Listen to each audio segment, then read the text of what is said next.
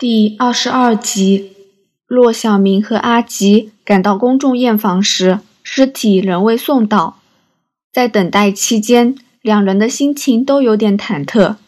一方面希望尸体就是唐颖，能在他身上找到更多的线索；另一方面却希望唐颖仍能生存。毕竟，除了凶手外，没有人会因为有人死亡而感到高兴。尸体到了，验房的人员通知他们。骆小明和阿吉往停尸间走去。一如阿吉所说，尸体的状况相当不妙，不但因为浸在水中数天，令脸容浮肿，身体多处更有不同的损伤，不知道是被鱼类噬咬，还是给船只中的螺旋桨击中。幸好有两只手指头的状况良好。勉强可以凭借指纹验证身份。在骆小明查看尸体时，法医到场。他对警方比他还早出现有点讶异，但当他知道骆小明是唐英一案的负责人时，就明白对方的苦衷。详细的解剖较花时间，我先做初步检查吧。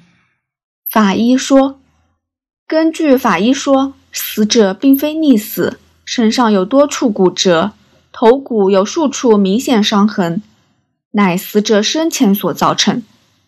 虽然不能确定尸体是否是唐颖，但算是跟唐颖的情况吻合。我先把指纹给你，让你核查死者的身份。法医抓着尸体的右手，小心翼翼地花上二十分钟弄干指头皮肤，再拿起墨水印台。替尸体套取指纹，法医只负责调查死因及尸体状况，核对身份还是得靠警方的鉴证科。骆小明向法医道谢后，收好印有指纹的文件，离开停尸间。队长，你认为这是唐颖吗？阿奇问。骆小明正要回答，却因为在验房玄关看到熟识的人影而打住。师傅，关正多站在验房的接待处，正在跟工作人员谈话。哦，小明，你也来办案吗？关正多说：“对，青山湾发现浮尸，我们来认认是不是唐颖。结果呢？不知道，因为进水太久，样子认不出来。”骆小明边说边拍拍公事包，刚拿到指纹，交给鉴证科就一清二楚。师傅，你为何而来？跟你一样，就是那具浮尸喽。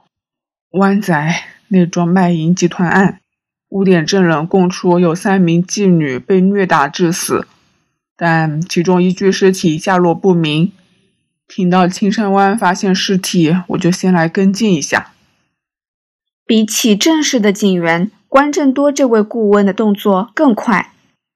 那么说，我们都希望尸体是自己的案子的。哎，骆小明叹一口气。面对他人的不幸，是咱们刑警的工作嘛？关正多苦笑了一下。我不阻碍你们了，我也要去停尸间跟法医聊聊。骆小明跟师傅道别，但他刚走了数步，却被关正多叫住。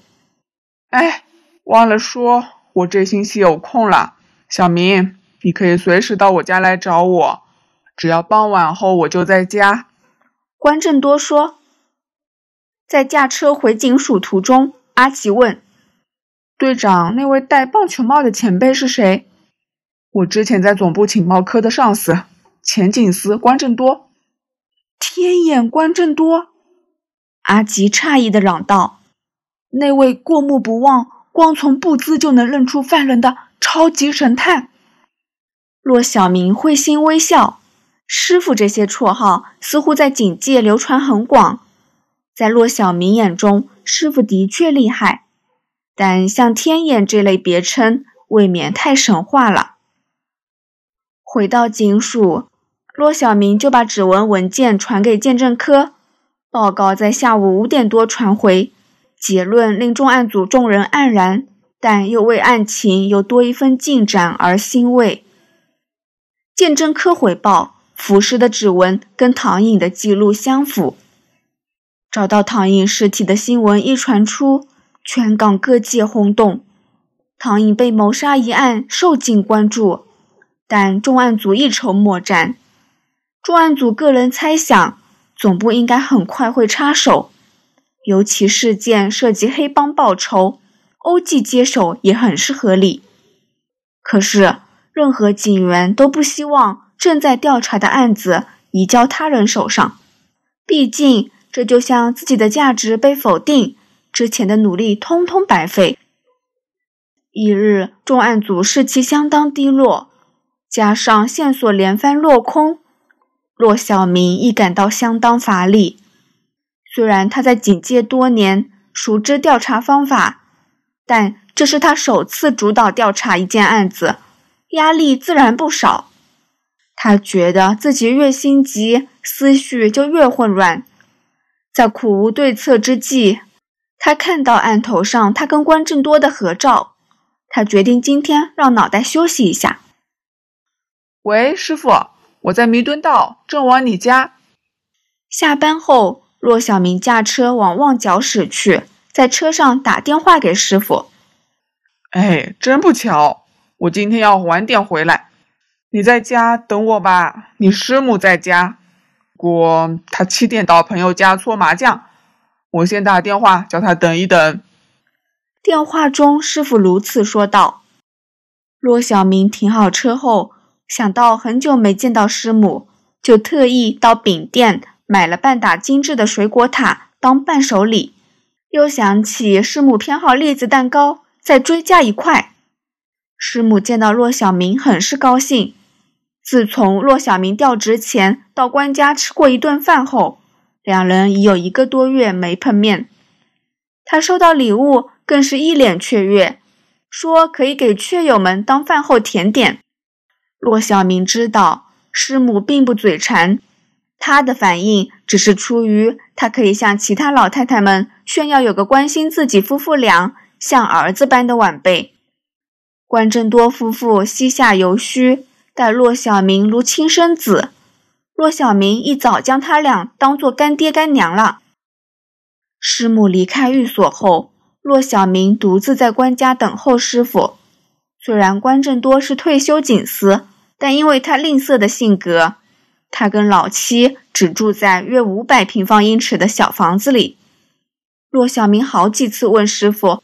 为什么不搬到较大的寓所？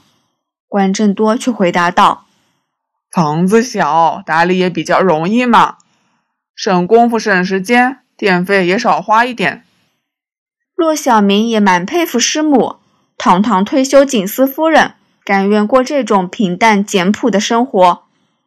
果若师母是好高骛远的女人，师傅当年也不会娶她吧？骆小明心想。骆小明坐在客厅沙发上，脑袋却被唐颖的案子细节填满。他越坐就越心浮气躁，觉得自己干等着浪费时间。他站起来，在客厅踱步，绕了几个圈子，再走进关正多的书房。关家只有两房一厅，除了师傅师母的卧室外，就只有一间小小的书房。房间里有一张桌子。两张扶手椅、几个书架和一台电脑。平日关正多就在这儿阅读警方各部门送来的档案，整理线索，再推敲出结论。骆小明无意识地扫过书架上大大小小的资料夹，再坐在师傅的椅子上。房间的墙上挂满装裱在相框的照片，当中有不少已经褪色，也有数幅是黑白照。在窗户旁边的一幅照片最古老，相中的关正多只有二十多岁。骆小明知道，那是一九七零年师傅到英国受训时所拍摄的。传闻关正多在六七暴动时有出色的表现，获得洋人上司嘉许，开展他的神探传奇。骆小明从没听师傅讲述那件事，他好几次主动问及。师傅都避而不谈，他猜想师傅可能不想吹嘘，毕竟在那场暴动中，不少警员殉职，也有不少平民受连累。亲身经历过的人，大概都不予回想。关正多的案头堆满杂物，一片凌乱，档案、笔记等等都胡乱的布满整个桌面。虽然客厅打理得井井有条，但关正多的桌子十年如一日，乱成一团。骆小明听过师母说，师傅禁止他整理，而师母也怕影响他办案，所以多年来任由这个乱葬岗保持原貌。案头上的杂物远超过一般人的想象，除了档案和笔记之外，还有墨水笔、药瓶、照片、幻灯片、台灯、放大镜、显微镜、化学试剂、开锁道具、指纹检查粉末、针孔镜头、伪装成原子笔的打录机、复制钥匙的泥胶板。骆小明总觉得，比起警员顾问。拥有这些装备的师傅，更像私家侦探或间谍。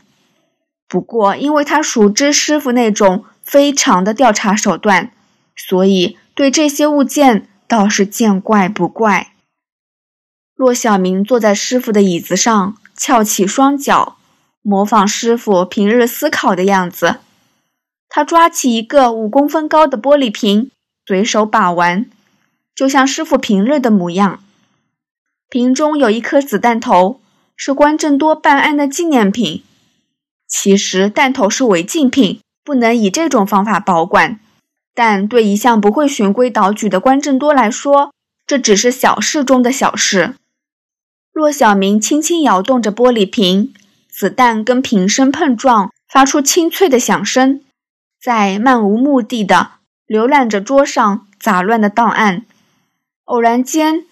一个写在土黄色资料夹上的名字蹦进他的眼帘，让他豁地回过神来。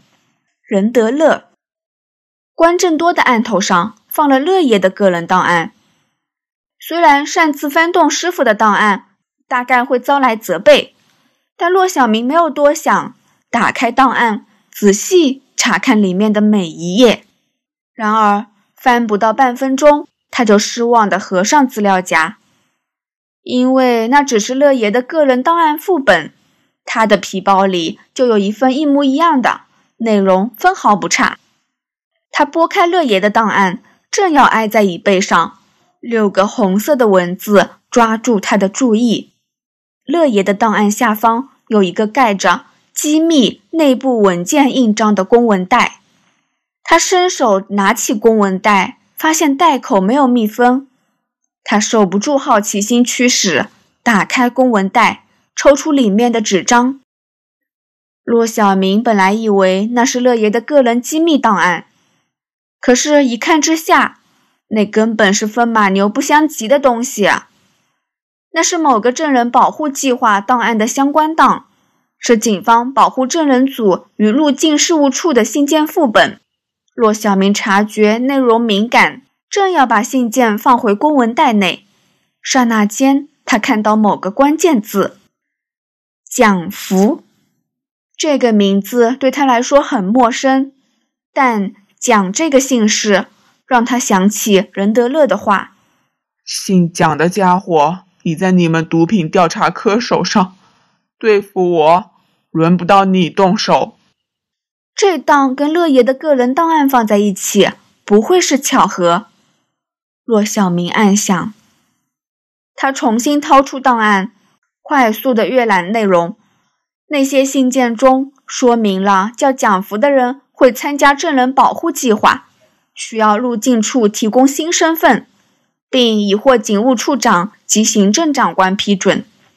其中一页似是入境处某回信的附件，上面列出五个名字，并在名字后写上另一个。中英文兼备的名字，五个名字中四个姓蒋，一个姓林。骆小明猜想，这是连同证人家人一起更换身份的保护计划。蒋福改成江瑜，林子改成赵君怡，蒋国轩、蒋立明、蒋丽妮分别改成江志强、江小怡和江小林。骆小明默念着文件中的名字。咔嚓，大门传来扭动钥匙的声音。骆小明连忙将档案塞回公文袋，免得被师傅责怪。小明，让你久等啦。关正多一打开门就说：“不，不要紧。”骆小明从书房匆匆走出来。